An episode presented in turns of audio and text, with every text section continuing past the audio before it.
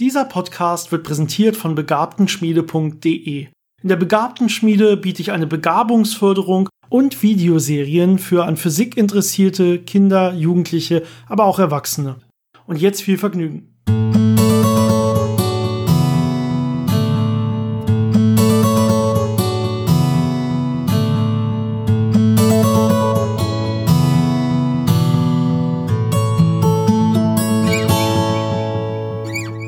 Willkommen bei Physikgeplänkel, dem Podcast von Janis und Dennis über interessante Fakten aus der Welt der Physik, von denen du noch nicht wusstest, dass du sie wissen willst. Hallo Janis.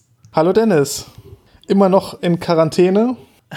Immer noch, ja, was heißt Quarantäne? Äh, Quarantäne gibt es ja offiziell nicht mehr. Ich habe gehört, äh, der Staat hat offiziell entschieden, Corona ist vorbei. Und so kann man das ja mit Viren machen. Äh, aber ich bleibe trotzdem zu Hause, wie ich das auch schon vorher gemacht habe. aber offiziell, glaube ich, nicht mehr in Quarantäne, sondern einfach nur, weil ich gerne zu Hause sein will. Ja, sich von Leuten fernhalten. Ja, es stimmt natürlich nicht ganz, aber größtenteils ist das schon der Fall, vor allem, weil ich von zu Hause aus arbeite. Und, aber du gehst wieder ins Labor, oder? Zumindest regelmäßig. Ab und zu mal, ja.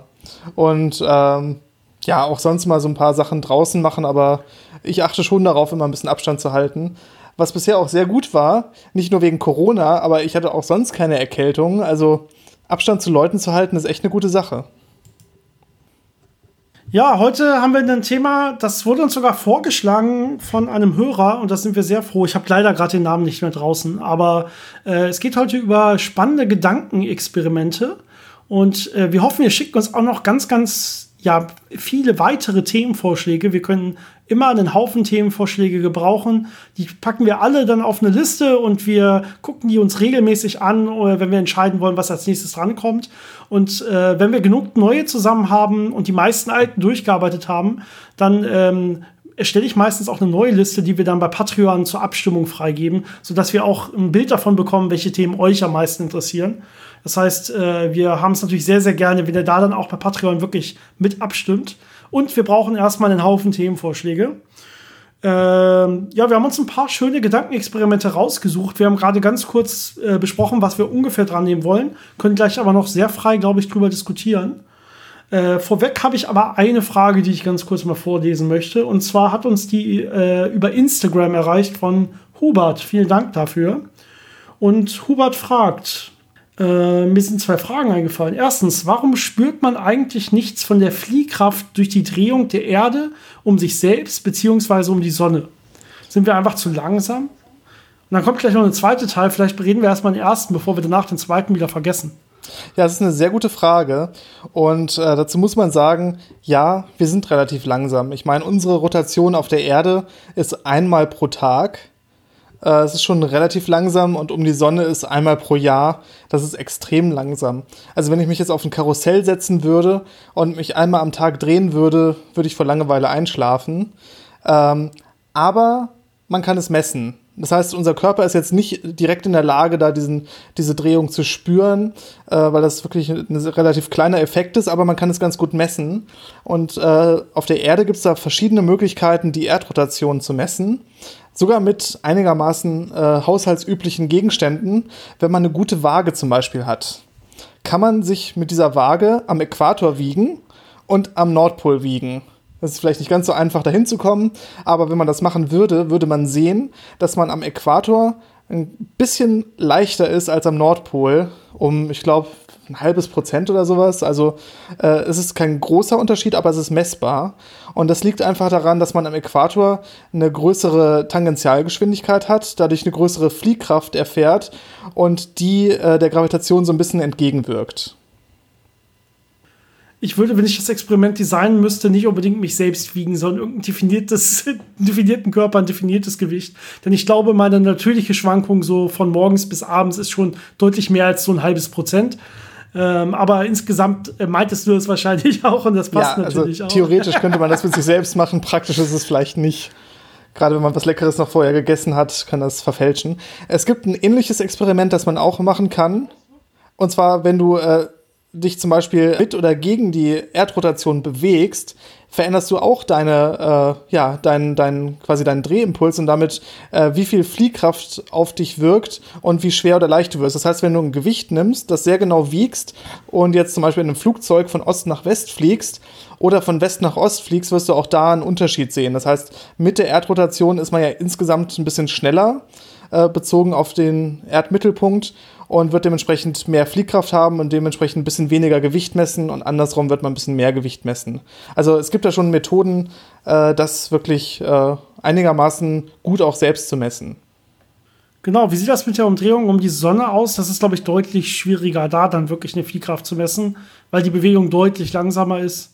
Das ist, glaube ich, schon im messbaren Bereich, aber ähm, ich kenne zumindest keine direkten Auswirkungen aufgrund der Fliehkraft von der Sonne sondern es gibt Auswirkungen aufgrund der Drehung der Erde und Neigung und solche Sachen, aber Fliehkraft bin ich mir nicht ganz sicher. Aber es ist auf jeden Fall im messbaren Bereich, das kann man einfach ja nachmessen, aber selber spüren eher nicht, oder? Ja, das ist, glaube ich, ein bisschen schwieriger für, für jedermann quasi zu messen, weil es wirklich ein kleiner Effekt ist. Aber wenn man da wirklich mit äh, präzisen Experimenten rangeht, kann man das natürlich auch messen. Äh, man kann übrigens auch die Erdrotation selber messen, zum Beispiel mit so einem äh, Sagnac-Interferometer. Ähm, das ist so ein Aufbau, wo man einen Laserstrahl nimmt, den auf zwei Pfade aufspaltet, die quasi einen Kreis bilden und das Licht einmal gegen den Uhrzeigersinn und einmal im Uhrzeigersinn rumlaufen lässt und dann interferieren lässt. Und äh, man stellt es jetzt so ein, dass wenn das äh, Interferometer ruht, beide Wege gleich sind. Also man hat dann destruktive Interferenz zum Beispiel. Aber wenn es sich jetzt dreht, bewegen sich die Spiegel auf der einen Seite auf das Licht zu und auf der anderen Seite von dem Licht weg. Das heißt, effektiv verändert man die Lichtlaufwege und die Interferenzbedingungen wird ein bisschen verändert und man sieht dann ein bisschen Licht. Und das äh, kann man sehr präzise bauen und sehr gut äh, da die Erdrotation messen und auch die äh, Rotation um die Sonne messen. Und wenn man es ganz genau äh, baut, kann man wahrscheinlich auch die Rotation um unser galaktisches Zentrum messen. Ähm, das ist dann natürlich noch ein bisschen kleiner. Ich glaube, einmal alle 200 Millionen Jahre oder so kreisen wir um unsere Galaxis. Also der Effekt 250, ist klein. 250 Millionen Jahre oder so, glaube ich, ja. Genau, Größenordnung passt. Und äh, aber im Prinzip ist das messbar. Ja, das wäre natürlich dann sehr, sehr, sehr klein. Diese Sagnac-Interferometer, die gibt es auch mit, mittlerweile industriell gefertigt. Die sind zum Beispiel in einer Abwandlung auch in Flugzeugcockpiten zu finden, wo man damit dann auch die kleinen Drehmanöver von Flugzeugen und so weiter messen kann. Das heißt, das sind ganz normale ja, Bauteile, die es industriell wirklich gibt zum Messen von Drehung. Natürlich sieht man auch anders die Effekte der Drehung der Erde. Ja, zum Beispiel hat man ja die Coriolis-Kräfte, die das durch die Drehung eine Verschiebung der, der Wolken und des Wetters und so weiter bewirken. Äh, aber das ist ja nicht direkt die Fliehkraft selber, sondern das ist ja quasi, weil sich äh, aufgrund der Trägheit der, der Wolken und so weiter die Erde drunter wegbewegt. Das sind ja nochmal andere Effekte, die man hat. Genau wie das Foucault-Pendel, was ja auch seine quasi seine Pendelachse äh, gegenüber dem Boden dreht, weil das im Prinzip raumfest bleibt, aber die Erde sich dann drunter wegdreht. Genau, vielleicht können wir diese Frage aber direkt nehmen, um in ein Gedankenexperiment einzusteigen. Äh, und zwar hatten wir nämlich auch ein Gedankenexperiment, was um solche Sachen geht, nämlich um, um Gravitation und Umdrehungen. Und das ist der Newtonsche Eimer, wird er, glaube ich, genannt. es, bei den Namen ist man sich immer nicht ganz so sicher. Also äh, die meisten Sachen wurden irgendwie auf Englisch dann mal irgendwie falsch übersetzt und so, aber ich, Newtonsche Eimer klingt, glaube ich, ganz gut für die Idee. Und vielleicht mal ganz grob beschreiben. Wir haben einen Eimer, der gefüllt ist mit Wasser und jetzt drehen wir diesen Eimer einfach ganz schnell um sich selber, ja. Und um seinen Mittelpunkt quasi. Und jetzt sieht man ja normalerweise, dass das ähm, in der Mitte so ein bisschen nach unten gibt. Ja, es geht ja die, genau diese Zentrifugalkräfte, die wir eben auch schon besprochen haben. Das heißt, es wird irgendwie in der Mitte so ein bisschen nach unten gehen und nach außen hin wird das Ganze dann zum Rand hin höher sein. Insgesamt gibt es dann eine schöne ja, Hyperbelfunktion mathematisch, die man sich dann anschauen kann. Ähm, und die Frage, die man sich jetzt stellen kann, ist eigentlich, zu was muss sich dieser Eimer drehen? Also wann dreht sich überhaupt so ein Eimer? Gibt es quasi ein ausgezeichnetes Bezugssystem, man, zu dem man dann sagen kann, da dreht sich etwas und da dreht es sich nicht. Also ich könnte mich ja auch in ein Bezugssystem setzen, äh, der sich quasi mitdreht mit dem Eimer. Und dann würde ich jetzt ja nach der modernen Physik sagen, okay, dann bin ich nicht in einem sogenannten Inertialsystem. Das heißt, es gibt dann irgendwelche Scheinkräfte, sowas dann halt wie die, die Corioliskraft oder so, die dann wirken würden. Aber woher weiß ich überhaupt, dass ich gerade in einem, in einem solchen Inertialsystem bin oder nicht? Und inertial zu was eigentlich? Also, ne, das, wir drehen uns hier irgendwie alle, wie du gerade gesagt hast. In Wirklichkeit dreht sich die Erde selber und die Erde dreht sich um die Sonne und die Sonne dreht sich dann nochmal äh, um die Milchstraße und die Milchstraße dreht sich dann auch noch um weitere Strukturen, um den Virgo-Superhaufen und so. Das heißt, die große Frage ist jetzt eigentlich, gibt es solchen, so ein ausgezeichnetes Koordinatensystem, das wirklich jetzt eine Eigendrehung unterscheidet von einer nicht gedreht, von einem nicht gedrehten Zustand. Ja, das war die äh, Erkenntnis, die Newton aus diesem Gedankenexperiment gewonnen hat. Er hat gesagt, es müsste einen absoluten Raum geben, weil man sonst das ja quasi, äh, wenn es beliebig wäre, diesen Effekt nicht sehen könnte. Das heißt, es muss sich zu etwas drehen, damit diese Fliehkräfte entstehen und man äh, diesen Effekt sieht. Und äh, wie sich dann natürlich später herausgestellt hat, war das ein, ein falscher Schluss. Es gibt kein äh, absolutes Bezugssystem, es gibt keinen absoluten Raum, sondern alles ist relativ. Aber eine Drehung ist etwas Absolutes. Das heißt, wenn etwas sich dreht, kann ich diese Drehung detektieren und die ist wirklich da. Und in jedem Bezugssystem, ob das äh, außerhalb des Eimers ist oder sich mit dem Eimer mitdreht, würde ich, wenn ich das durchrechne, auf das gleiche Ergebnis kommen, dass sich die Wasseroberfläche so krümmt, wenn er sich dreht. Genau, man kann sich das Ganze so ein bisschen vorstellen. Ich kann eigentlich das Newtonsche Gesetz, ja, F gleich MAA zum Beispiel, oder also die drei Newtonsche Gesetze muss man eigentlich ein bisschen zusammennehmen. Und dann müsste ich ja eigentlich prüfen können, gibt es irgendwelche externen Kräfte oder irgendwelche Scheinkräfte in meinem System? Das heißt, wenn ich in so einem rotierenden System bin, dann äh, kann ich ja einfach mal auf ein Ruh für mich ruhendes Objekt eine Kraft ausüben in irgendeine Richtung. Und jetzt kann ich mal gucken, ähm, ist die Bewegungsbahn, äh, die jetzt dieses Objekt beschreibt, wirklich nur bestimmt von dieser Kraft, die ich ihm mitgegeben habe? Oder äh, ist diese Bewegungsbahn leicht abweichend? Dann, das würde dafür, dazu äh, führen, dass wir quasi in einem, wenn wir in einem rotierenden System sind, dass wir halt eine Scheinkraft hätten, zum Beispiel diese Corioliskraft, die jetzt diese Bahn für mich in dem mitrotierten Bezugssystem äh, ja, so aussehen lassen würde, als würde sich das Ganze eben nicht nur anhand meiner Kraft äh, verhalten, sondern auch noch durch diese externe Kraft, die es aber eigentlich ja gar nicht gibt. Vielleicht ein bisschen kompliziert ausgedrückt für den Sachverhalt, dass man das in Wirklichkeit überprüfen kann. Und wir haben dafür sogar ein modernes Modell mittlerweile. Äh, dazu fällt mir gerade noch ein äh, Experiment ein, ähm, wo ich, glaube ich, schon mal drüber erzählt hatte. Und zwar diese Geschichte, wenn man äh, ähm, ultrakalte äh, Moleküle hat oder komplexere Gebilde und versucht da Quanteninterferenz mitzumachen und die jetzt über ein, zwei Meter durch eine Vakuumapparatur schießt, da sieht man schon den Coriolis-Effekt. Das heißt, die werden nicht gerade ausfliegen, sondern sich ein bisschen äh, auf einer abweichenden Bahn befinden. Ähm, das heißt, das wäre auch noch eine Möglichkeit, die man jetzt nicht unbedingt zu Hause so einfach machen kann, aber wo man äh, dann noch mal anschaulich sieht, ja, ich sehe einen Effekt dadurch, dass ich mich in einem rotierenden äh, System befinde. Genau, ich habe ja gerade von dem modernen System gesprochen, das ist natürlich die allgemeine Relativitätstheorie. Und äh, normalerweise reden wir von, ja, wenn wir Bewegungen haben, erstmal von Geodeten, das heißt Bewegungen ohne externe Kräfte, die wirken, beschreiben dann Geodeten. Und man kann jetzt gucken, sind lokal meine Geodeten gekrümmt oder nicht gekrümmt. In einem nicht rotierenden System wäre so eine Geodete normalerweise, wenn ich zumindest alle Kräfte rausrechne, also sagen wir jetzt mal, ich habe natürlich Gravitationskräfte, die würden auch dazu führen, dass meine Geodete leicht gekrümmt ist.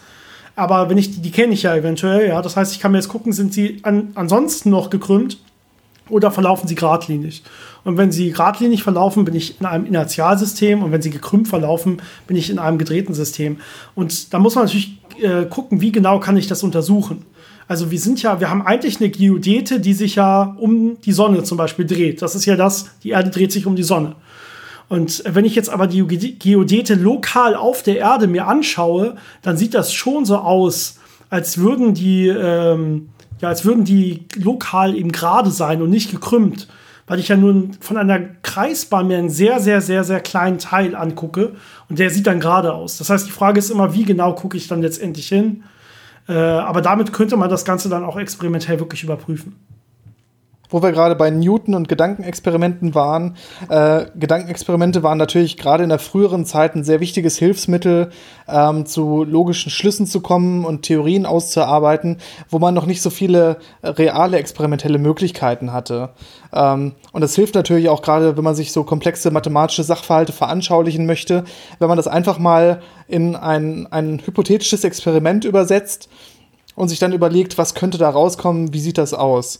Und das hat Newton zum Beispiel mit der Newtonschen Kanonenkugel gemacht, wo er gesagt hat, ich nehme eine Kanone und schieße eine Kugel und sie wird in einer äh, Parabel zu Boden fallen, dadurch, dass hier die Gravitation wirkt. Jetzt kann ich natürlich die Kanone ein bisschen stärker machen, das heißt, die Kugel fliegt weiter, dann wird sie einen größeren Bogen fliegen.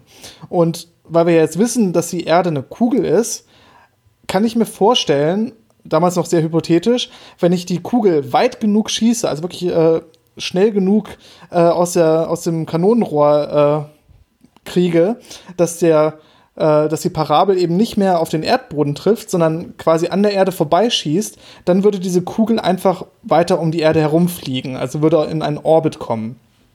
Mittlerweile ist das natürlich gang und gäbe, dass man äh, das genau das mit Raketen macht, äh, die man ja auch äh, unter einem leichten Winkel dann von der Erde starten lässt und dann äh, eben quasi an der Erde vorbeischießt und dann in, in diesen Orbit reinbekommt. Äh, das war so ein äh, sehr geniales, frühes Gedankenexperiment, äh, was eben vorweggenommen hat, was man erst viel, viel später dann wirklich testen konnte. Ja, das sind immer so die Ideen hinter Gedankenexperimenten. Ne? Entweder will man will sich irgendwas vorstellen, was man irgendwann vielleicht mal testen kann, aber momentan noch nicht. Das heißt, man denkt das durch und vielleicht hat man Glück, 30 oder 50 Jahre oder 100 Jahre später testet das mal irgendwer. Oder es sind Gedankenexperimente von Sachen, die eigentlich unmöglich sind. Und man weiß auch, das ist unmöglich. Aber man stellt trotzdem die Frage, aber was, wenn wir das jetzt mal machen könnten? Was wäre dann? Das sind zwei, im Prinzip zwei verschiedene Arten von Gedankenexperimenten und beide können einen natürlich auch nachher weiterbringen. Was hätten wir noch für Beispiele? Du hattest eine schöne Liste, oder? Ja, ich hatte noch ein äh, schönes Beispiel, von dem ich auch selber ein bisschen betroffen bin. Äh, das ist das sogenannte Sticky Beat Argument. Also ähm, übersetzt wäre das eine, eine äh, Perle mit Reibung. Ähm, und da ging es darum, um die Frage. Ah, es geht wieder um Gravitationswellen, oder? Was für ein Zufall um Gravitationswellen, genau. Und äh, damals die Frage, ähm, nachdem Einstein ja die ART gemacht hat und äh, gesagt hat, okay, da gibt es diese linearisierte Lösung, das sind Gravitationswellen, ähm, hat er sich das zusammen mit Rosen nochmal angeguckt und da sind sie zu dem Schluss gekommen, hm, das scheint aber ein Artefakt zu sein. Das ist eigentlich nur was, was in den Koordinaten irgendwie mit drin steckt, aber was keine, äh, keine reale Anwendung hat oder was, was keinem physikalisch wirklich existenten Effekt entspricht. Und äh, da haben sie dann ihre Meinung so ein bisschen geändert. Und dann hat es noch ein bisschen gedauert, bis dann andere, vor allem äh, Bondi und Feynman, äh, dieses Argument gebracht haben, dass, äh, wenn ich mir jetzt diese Lösung der Einstein-Gleichungen angucke und mir den Effekt auf zwei Kugeln angucke, die auf einer auf einem äh, Draht aufgefädelt sind und so ein bisschen Reibung mit diesem Draht haben. Und jetzt kommt die Gravitationswelle und verändert den Abstand zwischen diesen beiden Kugeln. Dann wird sich aber dadurch, dass ja in diesem Draht jetzt äh, intermolekulare Kräfte wirken, der Abstand, äh, also der Draht nicht genauso strecken, sondern da wirken ja die Atome, die sich anziehen, dagegen. Das heißt, diese Kugeln werden sich jetzt auch relativ zu dem Draht bewegen und ein bisschen Reibung erzeugen und dadurch äh, ja, Wärme erzeugen und Energie aus den Gravitationswellen herausnehmen und äh, in Wärme umwandeln. Und das sollte einfach zeigen, dass Gravitationswellen wirklich Energie transportieren, also ein wirklicher realer physikalischer Effekt sind, äh, die Arbeit verrichten können. Und äh, das hat die meisten damals überzeugt, sogar Einstein überzeugt. Äh, nur Rosen war sehr lange äh, immer noch ein bisschen am Zweifeln, ob das wirklich so wäre. Und mittlerweile wissen wir, Gravitationswellen sind real, man kann sie messen.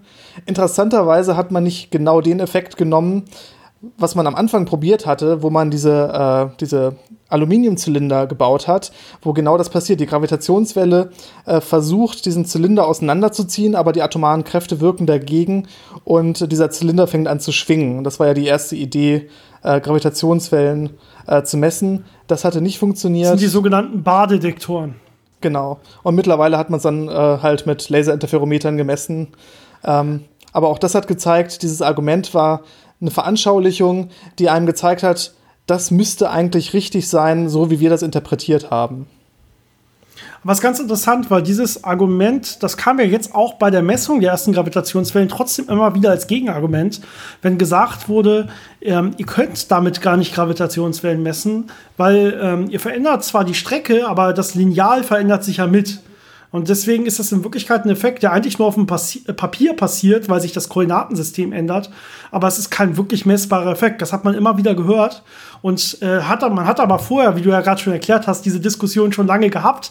Und man hat wirklich festgestellt, aufgrund eines Gedankenexperiments, was man danach dann auch durchrechnen konnte, dass es wirklich etwas gibt, was dann auch messbar ist. Es wird wirklich Energie übertragen. Und deswegen kann man natürlich auch dementsprechend Gravitationswellen messen. Und dieses Argument, dass sich nur das, das Zollstock quasi ändert, das ist nicht haltbar. Ja, fundamental äh, ist da ja wieder die Lichtgeschwindigkeit mit drin, weil ja Photonen äh, die elektromagnetische Wechselwirkung zwischen Atomen äh, vermitteln.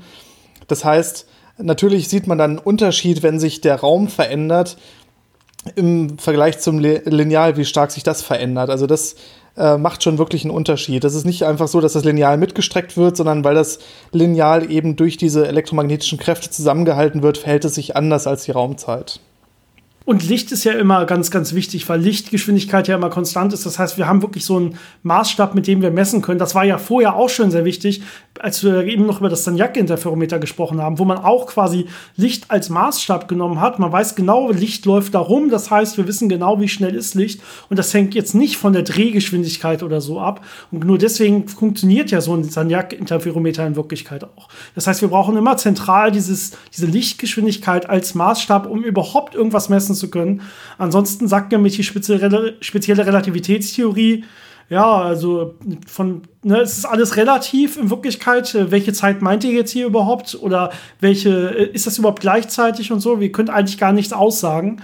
Und wenn man sagt, anfängt, Sachen wirklich mit Licht zu messen und in Abhängigkeit von der Lichtgeschwindigkeit und so weiter anzugeben, das erlaubt einen überhaupt erst irgendwelche Aussagen zu treffen kommen wir vielleicht zu einem nächsten Gedankenexperiment. Und das war ein äh, Gedankenexperiment äh, zwischen Bohr und es war eigentlich eine große, bekannte, berühmte Debatte zwischen Bohr und Einstein, äh, weil Bohr ja einer der Begründer der Quantenmechanik mit war und äh, dann daraufhin auch das Bohrsche Atommodell zum Beispiel aufstellen konnte, wo das erste Mal wirklich äh, die Elektronen nur gequantelte, also diskrete, erlaubte Energieniveaus haben ähm, und sich damit dann um den Kern herum bewegen und sowas. Und Einstein hat zwar eigentlich die Quantenmechanik mit begründet, hat nämlich zum Beispiel den Fotoeffekt beschreiben können mit Hilfe seiner Theorien. Und der Fotoeffekt war jetzt ja das ja, das Beispiel schlechthin für die Quantenmechanik selber. Er konnte nämlich nicht nur zeigen, dass Licht selber gequantelt sein muss, sondern er konnte sogar auch zeigen, dass die Materie gequantelt ist und dass es in der Materie gequantelte Strukturen geben muss. Er hat aber selber nicht komplett an diese Aussagen der Quantenmechanik geglaubt. Und das äh, hat er zu der Zeit auch wirklich alle wissen lassen. Und es gab da eine berühmte Konferenz, wo, es war eigentlich eine Quantenmechanik-Konferenz, das war gerade groß im Gange, da waren dann die ganzen Begründer der Quantenmechanik, unter anderem auch Bohr und Einstein war auch eingeladen.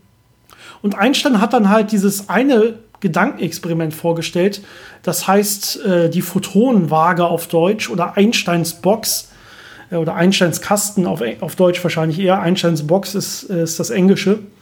Ähm, und dieses Gedankenexperiment sollte eigentlich die, ja, die Heisenbergsche Unschärferelation widerlegen. Äh, als Gedankenexperiment. Das ist nicht etwas, was man zu der Zeit wirklich machen konnte und auch nicht etwas, was man heutzutage schon machen könnte. Vielleicht kann man es irgendwann mal machen. Ähm, und dieses Argument geht wie folgt. Wir haben eine Box.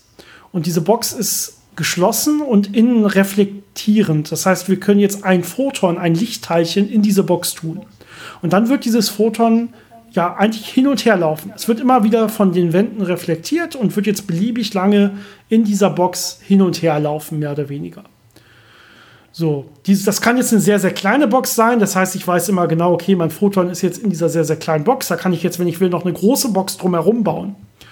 Und ähm, in dieser großen Box drumherum da befindet sich jetzt eine Uhr.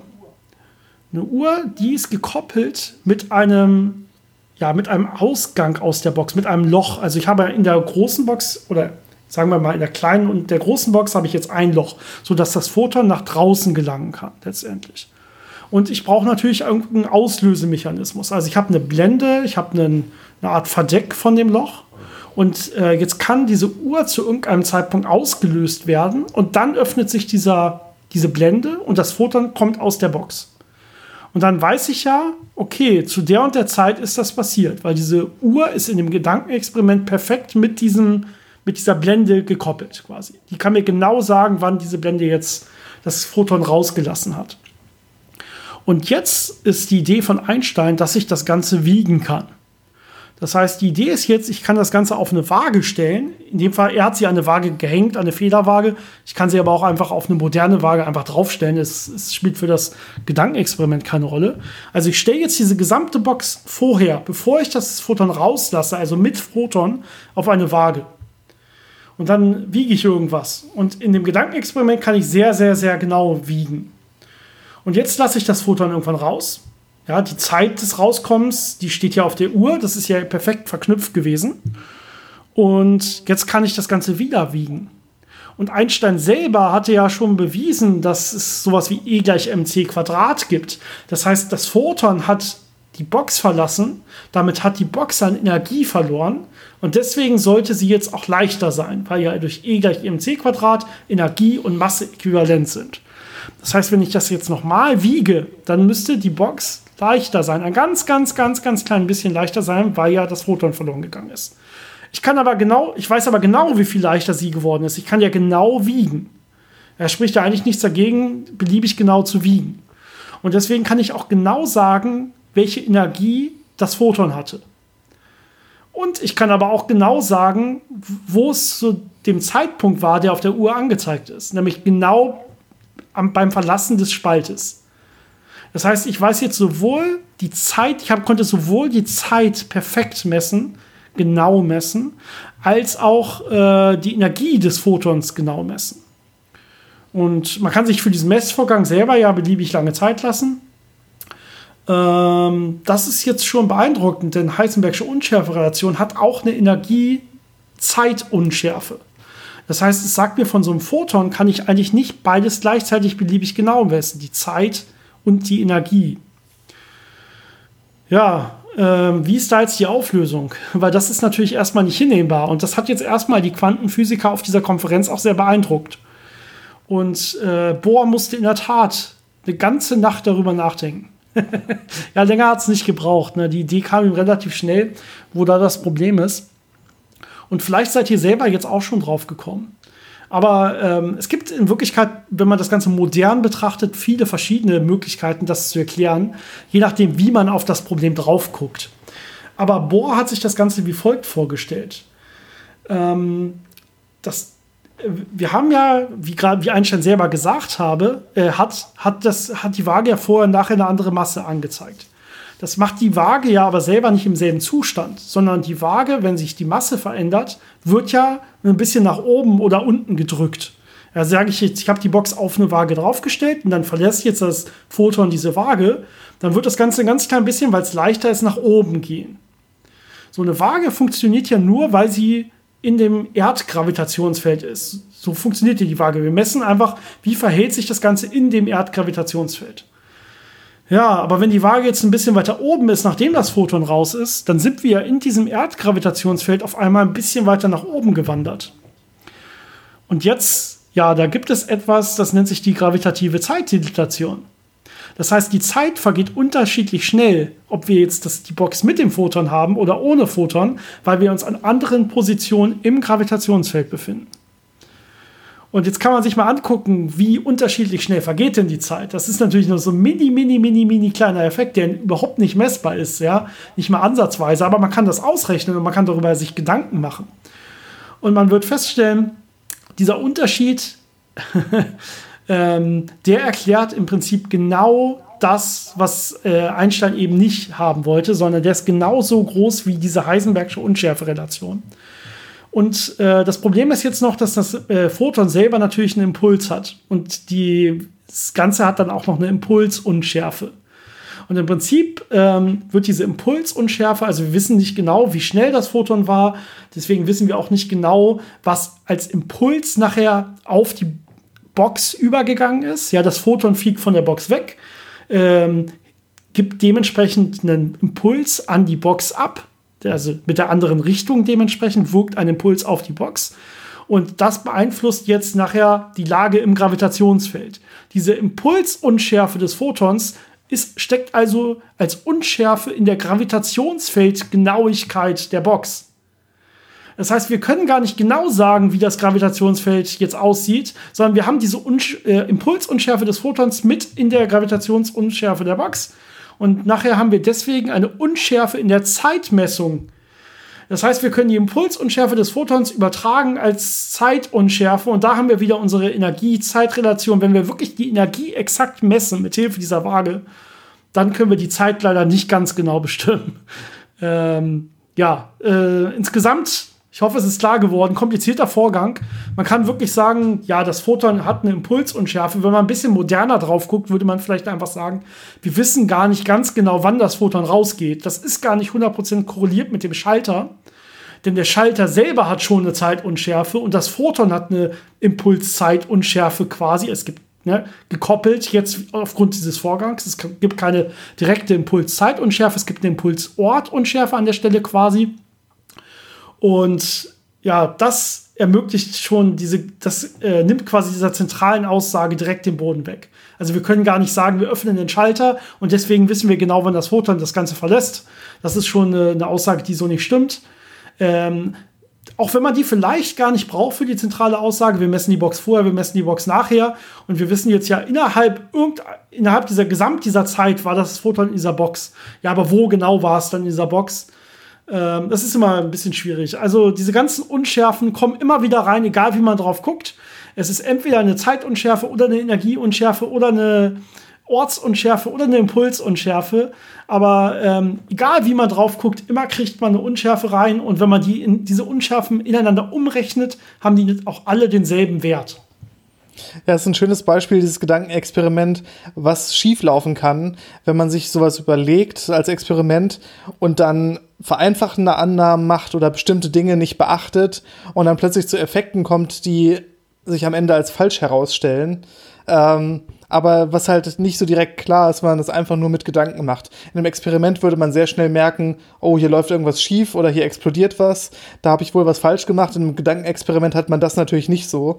Deswegen ist es da dann umso wichtiger, dass sich dann viele Leute damit beschäftigen, darüber diskutieren und dann eben entweder nach einem Tag oder nach ein paar Jahren äh, zu Ergebnissen kommen, die dann irgendwann äh, ja einen Konsens erreichen. Da gibt es auch noch ein anderes Beispiel, was so ein bisschen in die Richtung geht, wo man das ein bisschen vereinfachen kann und dann denkt, mhm, äh, wenn man dann aber genau hinguckt, äh, sieht man, nee, nee, es ist alles in Ordnung, äh, die Gesetze der Physik funktionieren trotzdem noch. Und zwar ist das Beispiel der Maxwell'sche Dämon. Ähm, das war auch ein Gedankenexperiment äh, aus den frühen Tagen der Physik, also aus den frühen Tagen der modernen Physik, äh, 1867. Ähm, hatte Maxwell sich überlegt, wir haben ja dieses, äh, die, die äh, Gesetze der Thermodynamik und da gibt es ja die drei Hauptsätze. Und äh, in dem zweiten Hauptsatz geht es ja um die Frage, ähm, was, äh, wie kann Arbeit verrichtet werden, wie ist das mit Entropie, ähm, wie ist das mit diesen ganzen äh, statistischen Größen? Und äh, das Gedankenexperiment, das er dazu sich ausgedacht hatte, war, ich habe eine Box, die ist in der Mitte geteilt und ich habe auf beiden Seiten ein Gasgemisch. Und jetzt habe ich einen sogenannten Dämon, ein kleines Wesen, was genau sieht, welches Gasmolekül äh, ist gerade wo. Und der kann die unterscheiden und er sieht, wo lang die sich bewegen. Und zwischen diesen beiden Teilen von der Box ist jetzt eine Klappe. Und immer wenn sich von dem einen Gas ein Teilchen darauf zubewegt, macht er die Klappe auf, lässt es durch und äh, genauso andersrum, um quasi diese Gase zu sortieren. Das heißt, ich habe hinterher kein Gemisch mehr, sondern wenn er fertig ist, hat er diese Gase aufgeteilt und in einem hat man jetzt nur noch das eine Gas und im anderen das andere Gas. Und das ist ja etwas, was von Natur aus nicht passieren würde. Wir haben ja diese Mischungsentropie, das heißt, äh, es ist wahrscheinlicher, dass sich die Gase gleich verteilen in diesen beiden Verhäl äh, Behältern und nicht eben so sortiert sind. Und das war eben diese, diese Idee, dass das jetzt diesem äh, Hauptsatz der Thermodynamik widerspricht? Ich würde sagen, es gibt eigentlich sogar zwei Gründe, warum das nicht den Hauptsätzen der Thermodynamik widerspricht. Das, das erste ist, ähm, ja, ist so ein Dämon, den kann es so gar nicht geben. Ja, die Physik, die wir heute kennen, die verbietet das, weil wir müssten diese Teilchen irgendwie messen. Wir müssten genau sagen können, ähm, welches Teilchen kommt da gerade, welches Teilchen kommt da gerade. Das heißt, wir müssen die uns irgendwie angucken können vorher, damit wir wissen, wann müssen wir den Spalt aufmachen, wann machen wir nicht auf. Und wir könnten zum Beispiel das Ganze messen, indem wir äh, Licht auf diese Teilchen senden. Also wir bestrahlen sie mit einem Photon und gucken uns dann das reflektierte Licht an oder so. Äh, das würde aber die Teilchen selber verändern, beeinflussen. Das heißt, äh, wir können sie quasi nicht messen, ohne sie zu beeinflussen. Und deswegen klappt es gar nicht, diesen Dämon zu haben, der äh, immer alles genau weiß und dann einfach genau weiß, wann er öffnen und schließen soll und so weiter. Jetzt kann man sich denken, okay, vielleicht kriegt man eine Messung hin, die das trotzdem noch erlaubt, dass man das Ganze vernünftig trennt. Und das kann man sich auf ähm, ja, Quantenebene vielleicht sogar vorstellen. Also wenn ich mir einzelne Teilchen wirklich angucken kann, dann kann ich sagen, ja, ich kann ja ein System sortieren irgendwie. Es muss ja, nicht, muss ja gar nicht so ein thermodynamisches Gas sein, was irgendwie im Gleichgewicht steht vorher, sondern ich kann mir auch äh, einfach nur einzelne Atome angucken und kann die einfach verschieben und sortieren. Und warum sollte ich das nicht mit solchen Teilchen machen können, die irgendwo in einer Box sind, wenn das einzelne wenige Teilchen sind? Ähm, für sowas ist die Thermodynamik auch gar nicht ausgelegt. Die Thermodynamik ist eigentlich eine statistische Theorie. Das heißt, die sagt, trifft Aussagen über extrem viele Teilchen und dann über Durchschnitte, über Durchschnittsbewegungen, Durchschnittsenergien, Durchschnittsentropien an der Stelle. Ähm, das heißt, ja, wenn wir wirklich nur da fünf Teilchen haben, dann kann ich solche Experimente vielleicht sogar durchführen. Und das widerspricht dann aber auch nicht der Thermodynamik. Ähm, aber wenn ich das Ganze halt irgendwie laufen lasse, dann kann ich mir das Ganze nicht vernünftig vorstellen. Also wenn ich wirklich ein großes Gasgemisch da habe, äh, dann würde das, äh, ohne dass ich da wirklich Energie reinstecke, zum Beispiel als Plasma-Dämon, der sich alles angucken muss und so weiter und dann aktiv da irgendwas öffnen muss, kann ich mir das Ganze nicht vorstellen. Genau, und dieser Prozess, da Energie reinzustecken, da mit Photonen zu arbeiten, der wird vielleicht dafür sorgen können, dass ich in diesem System die Entropie verringere. Das heißt, in diesem kleinen System kann ich wirklich quasi den, den äh, Hauptsatz der Thermodynamik brechen, aber der sagt ja nicht, äh, man darf in keinem System eine Entropieverringerung haben, sondern nur die Gesamtentropie muss immer ansteigen. Und äh, weil ich ja quasi auch ein Teil des Systems bin, wenn ich damit interagiere, bin ich äh, ein Teil des Gesamtsystems, dessen Entropie steigen wird durch die Aktionen, die ich durchführe, durch die Energie, die ich verbrauche. Das heißt, das bleibt auf großen Skalen trotzdem noch wahr, auch wenn ich auf kleinen Skalen wirklich solche Sachen sortieren kann und solche Sachen manipulieren kann. Man hat äh, mittlerweile in der Quantenoptik solche Experimente gemacht, so einen Maxwell'schen Dämon nachgestellt, wo man äh, in Atomfallen äh, Atome sortiert hat und dann hinterher sich die Entropie davon angeguckt hat und so. Also da gibt es ganz spannende Sachen, die man damit machen kann. Aber wenn man das hinterher wirklich alles mit berücksichtigt, sieht man, dass die Entropie trotzdem steigt. Es gibt vielleicht noch ein anderes Gedankenexperiment, was sich an diesem Maxwell'schen Dämon anlehnt. Und das ist die sogenannte Brownsche Ratsche oder die molekulare Ratsche sogar. Da probiert man nämlich auch im Prinzip Energie zu ziehen aus solchen äh, Molekülbewegungen, aus solchen rein thermischen, statistisch verteilt thermischen Molekülbewegungen. Das heißt, das Prinzip von der Brownschen Ratsche ist eigentlich, wir haben eine Ratsche. Das heißt, wir haben etwas, was sich in eine Richtung vernünftig drehen kann und in die andere Richtung blockiert es dann. Da kann es sich dann nicht drehen. Das kann man zum Beispiel erreichen, indem ich ein Zahnrad habe und die, die Zähne so nach, in eine Richtung kippe. Ja, das kann ich in eine Richtung, kann ich immer schön drüber rutschen. Und wenn ich in die andere Richtung zurück will, dann, dann hake ich dagegen, dann komme ich nicht weiter. Und äh, wenn ich das so aufbaue, könnte ich quasi so eine Ratsche haben und an der einen Seite der Ratsche, da habe ich jetzt irgendein Gasgemisch vorliegen auf irgendeiner hohen Temperatur. Das heißt, ich habe diese hohe Molekülbewegung, diese braunsche Bewegung davor liegen. Und die würde jetzt ja rein statistisch gleichmäßig ähm, auf diese Ratsche einprasseln. Das heißt, ähm, mal, mal würde sie die probieren, die Ratsche in die eine Richtung zu drehen und mal würde sie probieren, die Ratsche in die andere Richtung zu drehen. Diesen Effekt kann ich sogar noch vergrößern, wenn ich jetzt an das Ende der Ratsche, wo dieses Gas ist mit den Molekülen, wenn ich da irgendwelche ja, großen Oberflächen erzeuge, irgendwelche so eine Art Ruder oder so dran mache, wo ich jetzt sage, okay, wenn diese, wenn diese zufällige Molekülbewegung jetzt auf die eine Seite des Ruders prasselt, ähm, dann, also rein durch Zufall verteilt, ja, es wird natürlich auf beide Seiten gleichmäßig im Durchschnitt prasseln, aber mal wird es auf die eine Seite prasseln und dann komme ich einen Schritt vorwärts. Dann rutsche ich über einen Zahn drüber quasi. Und wenn es dann aber auch gleichmäßig verteilt auf die andere Seite auch mal kommt, da wird ja einfach gar nichts passieren. Und letztendlich wird sich also diese Ratsche drehen, einfach nur aufgrund von der normalen Brownschen Temperaturbewegung. Und das sollte eigentlich nicht gehen. Ja, da spricht quasi auch dann, dass äh, da sprechen die thermodynamischen Gesetze gegen. Ja, aber auch da hat man wieder das Problem, das ist eine sehr vereinfachte Ansicht und wenn man genau hinguckt, sieht man, das kann nicht funktionieren. Denn äh, damit ich wirklich äh, gegen die thermodynamischen Gesetze verstoße, muss ich alles auf einer Temperatur haben. Das heißt, ich habe diese Molekülbewegung, die versucht, diese Ratsche zu drehen und das wird auch sicher funktionieren aber alle anderen Teile unterliegen auch einer Brownschen Bewegung. Und wenn man sich jetzt genau anguckt, wie man so eine Ratsche konstruieren müsste, damit das wirklich äh, durch diese Stöße weiter bewegt werden kann, dann brauche ich extrem wenig Reibung, dann dürfen diese äh, Zahnradzähnchen nicht zu hoch sein, damit ich da wirklich äh, diesen, diesen, ja, diesen Berg quasi überwinden kann durch diesen Aufprall von den Teilchen.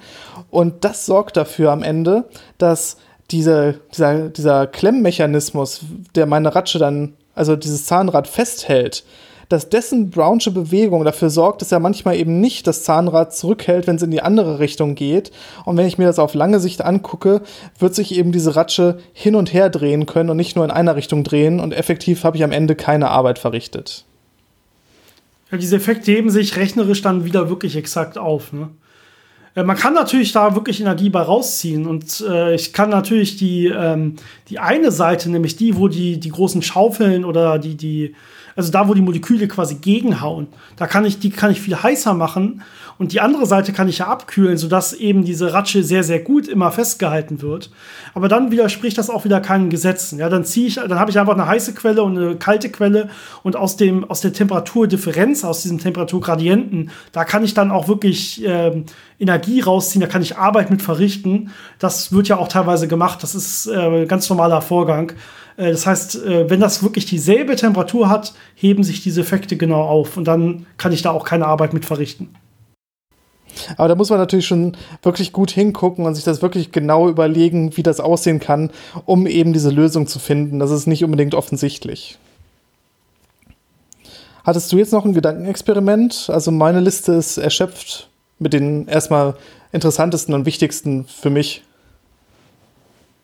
Ich habe noch eine, ein Themengebiet von Gedankenexperimenten, da gehören dann zwei zu. Und das betrifft der quantenmechanischen Wellenfunktion, weil diese Vorstellung ist auch immer ein bisschen schwierig. Es gibt ja verschiedene Ideen von, von was genau jetzt diese Wellenfunktion ist und wann es diesen Kollaps der Wellenfunktion gibt. Also normalerweise sagt man, wir haben eine Wellenfunktion, da können ganz, ganz viele Zustände quantenmechanisch in einem Überlagerungszustand vorliegen. Und wenn ich jetzt eine Messung mache, dann entscheidet sich das System. Das heißt, die Wellenfunktion bricht zusammen und endet dann in einem der Zustände letztendlich, die es mit der Wahrscheinlichkeit, die vorher in der Wellenfunktion gesteckt hat. Und äh, aufgrund dessen gibt es jetzt verschiedene Interpretationen, wie ich mir das Ganze eventuell vorstellen kann. Und da gibt es zwei interessante Gedankenexperimente zu. Das eine Gedankenexperiment ist, äh, das nennt sich äh, ja die Quantenunsterblichkeit, wenn ich das mal übersetzen will. Und das basiert auf Schrödingers Katze. Und Schrödingers Katze selber ist ja auch schon ein Gedankenexperiment. Da haben wir allerdings schon eine eigene Folge drüber gemacht. Das heißt, vielleicht, äh, das wollte ich heute eigentlich nicht auf die Liste setzen. Ähm, aber das braucht man quasi jetzt, um das, äh, um die Quantenunsterblichkeit zu verstehen. Schrödingers Katze, ganz kurz, ja, wir haben eine, die meisten haben es bestimmt schon mal gehört, zumindest hier in dem Podcast. Ähm, wir haben eine Box und da setzen wir eine Katze rein. Und außerdem setzen wir etwas rein, was sich rein quantenmechanisch ja mit einer Wahrscheinlichkeitsverteilung zum Beispiel von genau einhalb entscheidet, töte ich die Katze oder töte ich die Katze nicht. Also ich könnte zum Beispiel ein radioaktives Material reinsetzen, wo ich weiß, jede Sekunde entscheidet sich das, zerfällt das oder zerfällt es nicht und die Chance ist genau ein halb, dass es sich innerhalb der nächsten Sekunde zerfällt. Und wenn es zerfällt, dann kommt dann ein Proton raus und dieses Proton löst jetzt, äh, dient als Zünder für eine Bombe und diese Bombe tötet jetzt diese Katze. Ja, oder man, oder sie löst halt irgendeinen Giftbehälter aus, der die Katze vergiftet. Ich finde Bomben schöner. Keine Ahnung. Ich bin halt kein Chemiker, ich bin Physiker. Aber auf jeden Fall, ne, mit genau, also es gibt diesen quantenmechanischen Überlagerungszustand dieses radioaktiven Elementes. Und wenn ich jetzt sage, und das ist jetzt das Gedankenexperiment dabei, natürlich will man auch keine Katze töten, aber das Gedankenexperiment dabei ist, wir können dieses ganze System so groß bauen und trotzdem ähm, in so einer quantenmechanischen Wellenfunktion halten. Das heißt, wir können sagen, wir führen keine Messung durch von außen, äh, obwohl die Katze da drin sitzt und obwohl das eine relativ große Box ist. Und die Katze selber, die kann auch keine Messung durchführen. Also die Katze selber ist quasi kein Beobachter, der jetzt nach außen geben kann, hey Leute, ähm, jetzt bin ich, äh, jetzt habe ich gerade überlebt, obwohl eine Sekunde rum ist oder so. Sondern wir warten jetzt fünf Minuten ab oder so. Und dann sehen wir, ähm, ist die Katze quasi tot oder lebendig. Aber während dieser Zeit wissen wir nicht, ist die Katze gerade tot oder lebendig. Das heißt, während dieser Zeit existiert sie in einem, in so einem Überlagerungszustand aus tot und lebendig. Also es ist nicht nur so, dass wir es nicht wissen, sondern bevor wir diese Messung nicht machen, gibt es auch wirklich keine klare Antwort. Es gibt wirklich nur diesen Überlagerungszustand aus Katze ist tot und Katze ist lebendig. Das ist so ein klassisches Gedankenexperiment, äh, das diesen Zustand erklärt. Und in der Quantenmechanik gibt es diesen Zustand wirklich. Also das ist ein, das kann man quasi real machen mit einzelnen Atomen oder so. Man kann das nur nicht real machen mit so großen Objekten wie einer Katze und einer Box und einem Schalter und so weiter. Und das ist übrigens die andere Frage. Ab wann kann ich sowas eigentlich, also ab wann hört sowas auf zu funktionieren? Ab welcher Größe? Wie groß muss ich da werden? Und die, die Quantenunsterblichkeit, die geht jetzt noch einen Schritt weiter. Das ist ein Gedankenexperiment, was äh, aufgeworfen wurde von Physikern, die jetzt der sogenannten Viele-Welten-Hypothese oder Viele-Welten-Deutung der Quantenmechanik äh, nachhängen äh, oder zugewandt sind. Das heißt, es gibt jetzt einmal, das habe ich gerade erklärt, die sogenannte Kopenhagener Deutung. Die sagt, diese Wellenfunktion zerbricht irgendwann, kollabiert und dann entscheidet sie sich für irgendeinen der Zustände. Die viele Welten-Hypothese sagt, nee, das ist nicht so. Jedes Mal, wenn, ja, wenn ich eine Messung mache, dann teilt sich diese Wellenfunktion auf in verschiedene, in alle möglichen dieser Ergebnisse. Das heißt, jedes Mal bei einer Messung gibt's, wo man denkt, es sieht so aus wie ein Kollaps der Wellenfunktion, sind in Wirklichkeit beide Zustände dann erfolgt, aber in unterschiedlichen Paralleluniversen, wenn man so will. Das heißt, es gibt, wenn ich jetzt nachgucke, gibt es nachher eine Katze, die hat das Ganze überlebt und eine Katze, die hat das Ganze nicht überlebt. So, und jetzt ist die Frage, wie kann ich das Ganze überprüfen? Na, ich könnte mich ja selber in die Box setzen, als ein Beobachter, der auch diese quantenmechanische Wellenfunktion wirklich zum Kollaps führen kann. Wo ich weiß, hey, ich kann als Beobachter innerhalb der Box diese Messung wirklich vornehmen. Das heißt, ich setze mich jetzt selber in die Box und da habe ich jetzt dieselbe Vorrichtung. Und ich kann jetzt sagen, okay, ich kriege so einen kleinen Klicker in die Hand oder so. Oder ich warte wieder eine Sekunde, das spielt keine Rolle. Jedes Mal, wenn ich jetzt klicke oder wenn es Klick macht, äh, dann gibt es eine 50% Wahrscheinlichkeit, dass ich sterbe oder nicht sterbe. Und die wichtige Annahme in diesem Gedankenexperiment ist jetzt, Sterben ist was Binäres. Das heißt, entweder ich lebe oder ich bin tot. Ich sterbe nicht langsam und qualvoll und bin so halbtot erstmal oder so, sondern ähm, wenn ich klicke und das Ganze entscheidet sich, dass ich tot bin, dann bin ich sofort tot und habe auch überhaupt kein Bewusstsein mehr und keine Erinnerung an irgendwas und ich kann das auch nicht mehr an irgendwen mitteilen oder sowas. Und jetzt ist die Idee, naja, jetzt klicke ich und ich bin nicht tot. Und jetzt klicke ich und ich bin nicht tot. Und jetzt klicke ich vielleicht das dritte Mal und jetzt wäre ich ja vielleicht tot. Jetzt ist aus Versehen passiert, dass ich dann sterbe. Naja, aber das hilft jetzt ja keinem. Jetzt bin ich ja tot. Jetzt habe ich überhaupt keine Information mehr über dieses ganze Experiment. Ja, das, ich kann es keinem mehr weitersagen. Mir selber bringt das ja nichts. Ich bin ja nicht mehr da und ich habe auch kein Bewusstsein daran, dass das überhaupt passiert ist. Ähm, das heißt, in, in diesem Universum, wenn ich jetzt in der vielen Weltentheorie denke, wo ich sterbe, naja, das ist völlig irrelevant, da bin ich ja tot. Mir selber ist das vielleicht nicht relevant, da seht ihr direkt die, die Kritikpunkte daran, ob ich in der Zukunft irgendwann mal sterbe oder nicht sterbe. Aber in diesem Universum ist das erstmal völlig egal jetzt, weil ich bin ja jetzt tot. Das heißt, es zählt quasi für mich äh, immer nur die Universen, wo ich dieses Experiment weiterführen kann. Das heißt, ich kann klicken und ich lebe noch. Und ich kann klicken und ich lebe noch. Und es gibt nur ein Universum, wo ich jedes Mal dann auch lebe danach. In jeweils in einer anderen Entscheidung, wo ich tot bin, das ist egal. Und letztendlich kann man sagen, okay, wenn ich immer nur, ja, wenn ich mich immer nur letztendlich auch erinnern kann und dafür interessieren kann, für das Universum, wo ich klicke und danach noch lebe, dann bin ich ja quasi unsterblich. Also immer wenn ich klicke, lebe ich dann noch noch. Wenn ich klicke und ich bin danach tot, ja, dann ist es egal, dann weiß ich ja nicht. Ich habe ja keine Erinnerung daran. Wenn ich klicke, dann lebe ich noch. Das weiß ich. Das heißt, es gibt letztendlich nur dieses eine Universum und ich bin eigentlich unsterblich. Das ist diese Quantenunsterblichkeit, die aus der äh, viele Weltentheorie quasi Schluss, äh, ja, direkte Schlussfolgerung ist. Und die ist mathematisch erstmal gar nicht so falsch, wenn man sich das so vorstellt. Äh, man kann sich sogar ein bisschen weiterdenken. Man könnte ja sagen, es gibt in jedem Moment gibt es eigentlich eine ganz kleine Wahrscheinlichkeit, dass ich sterbe. Ja, warum auch immer. Ja, es kann irgendwas Schlimmes passieren, es kann aber auch nur irgendwas in meinen Organen passieren und so weiter. Ähm, es gibt immer eine ganz, ganz kleine Wahrscheinlichkeit, dass ich sterbe. Aber diese ganzen Klicks, ja, die überlebe ich ja. Ich lebe ja jetzt noch. Ich bin ja auch hier. Das heißt, ich bin immer in der Welt gewesen, wo ich noch lebe. Und das ist quasi die Art zu sagen, das ist ein Beweis für die viele Welten-Theorie. Ansonsten, ja, wäre ich ja gar nicht mehr hier und könnte klicken. Ansonsten, äh, ja, das ist, das ist die Art, das zu sagen. Und das ist, ihr seht schon, es gibt da viele Kritikpunkte dran. Selbst die viele Weltenphysiker, die eigentlich daran glauben, sagen, ja, das ist zwar ein Argument und man kann es auch nicht direkt widerlegen, aber wir wissen schon, das entspricht nicht wirklich der Realität und wir haben auch bessere Argumente. Also das ist jetzt nicht das Argument, was wir wirklich anführen, wenn wir mit irgendwem diskutieren.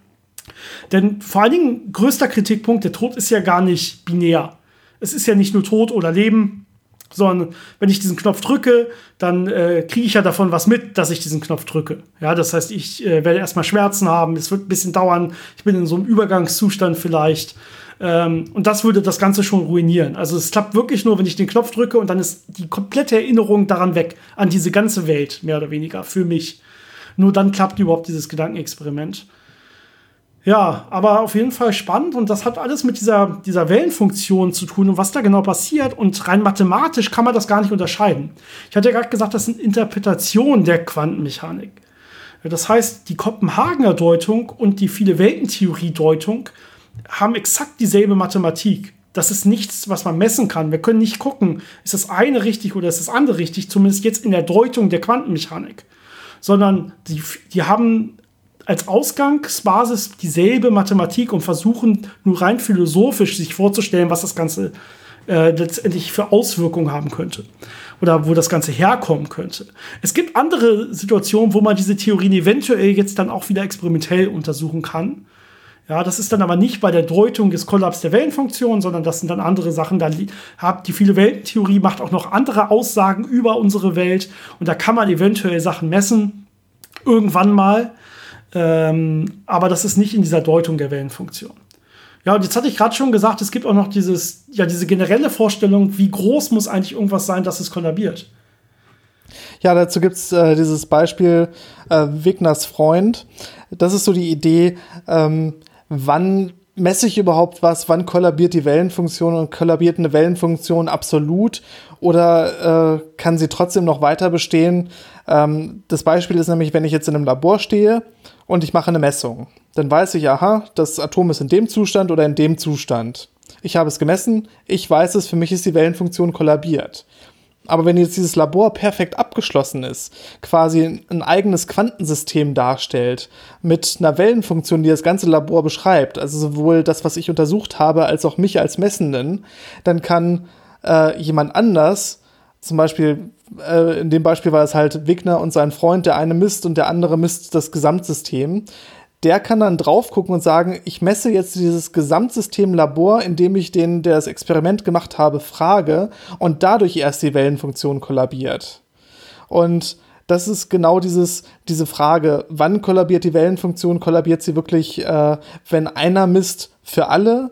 Oder gibt es trotzdem noch diesen Überlagerungszustand zwischen dem Experiment und dem Experimentator, bis jemand anders nachfragt? Braucht man dafür Bewusstsein, um äh, so eine Messung zu machen und die Wellenfunktion zusammenbrechen zu lassen oder nicht? Ähm, und das ist ein sehr heiß debattiertes Thema. Da gibt es sehr viele verschiedene Standpunkte zu. Ähm, da kann man sehr lange drüber reden oder einfach nur erwähnen, Wie ist denn dein dass Standpunkt, es ist. kurz zusammengefasst. Also es ist, das interessiert jetzt bestimmt alle. Ich bin da relativ offen für äh, was auch immer sich irgendwann äh, am, am, am wahrscheinlichsten zeigt oder am ehesten durchsetzt. Ja, das sollte man eh sein als Physiker, das ist schon klar. Aber was glaubst du momentan, was mal sich als wahrscheinlichsten zeigen wird? Also persönlich denke ich, dass es möglicherweise so, ein, so, ein, so eine Größe oder so einen Punkt gibt, wo ein System einfach äh, Dekohärenz zeigt von sich aus und damit einen, einen eindeutigen Zustand einnimmt und nicht mehr durch ein Quantensystem quasi beschrieben werden kann, sondern dass irgendwann so eine Grenze ist, wo die klassische Physik übernimmt. Äh, da gibt es ja viele Experimente, die versuchen herauszufinden, wie groß kann ein Objekt sein und trotzdem noch quantenmechanisch beschrieben werden, wann muss es wirklich klassisch beschrieben werden.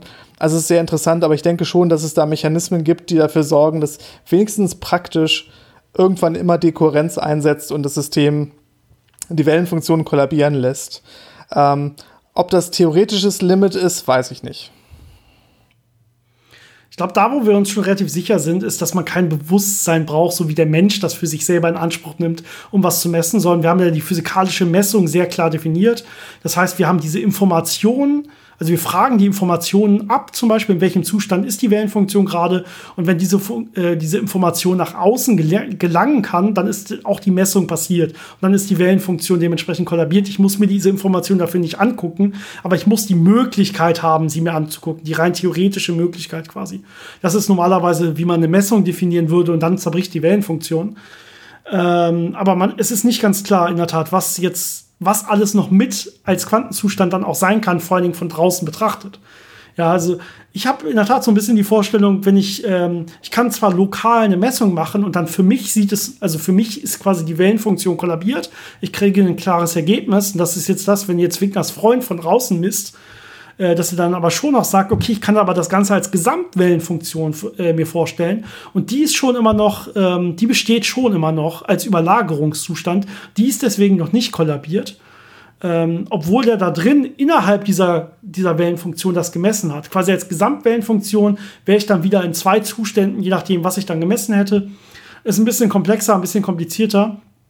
Aber ich glaube schon, dass man äh, eventuell zu solchen Sachen hinkommen kann, wie dass man das ganze Universum vielleicht als eine Wellenfunktion beschreibt oder zumindest ein ganzes Sonnensystem als eine Wellenfunktion beschreiben kann, wenn man nur von weit genug weg quasi drauf guckt. Aber ja, es äh, wird sich zeigen, ob sowas äh, irgendwann vielleicht mal möglich ist oder ja, nicht. Sehr spannend auf jeden Fall. Ja, ich glaube, wir haben unsere schönen Gedankenexperimente erschöpft. Ähm, es gibt natürlich noch viel mehr, nicht nur in der Physik, sondern auch in der Mathematik oder in anderen Bereichen. Ähm, wenn euch das interessiert und wir da nochmal eine weitere Folge zu machen äh, sollen, könnt ihr uns ja Bescheid sagen. Da gibt es ja genug Möglichkeiten, wie ihr uns erreichen könnt. Wie immer über Social Media Seiten. Ich habe es am Anfang ja schon, schon mal gesagt, Herr Volk. Ja, wir haben äh, natürlich unsere auf, äh, wir sind auf Physik-Geplänkel erreichbar auf Facebook, auf Instagram, äh, auf Patreon. Und wir sind per E-Mail erreichbar unter physikgeplänkel.gmail.com. Physikgeplänkel zusammengeschrieben, Geplänkel mit AE. Ja, dann hoffen wir, ihr meldet eu äh, euch bei uns, ihr sendet uns Fragen zu alten Folgen, Themenvorschläge. Wir mögen jede, jegliche Art von Interaktion extrem gerne. Und wir hoffen, ihr schaltet natürlich nächste Woche wieder ein. Bis dahin. Ciao. Bis zum nächsten Mal.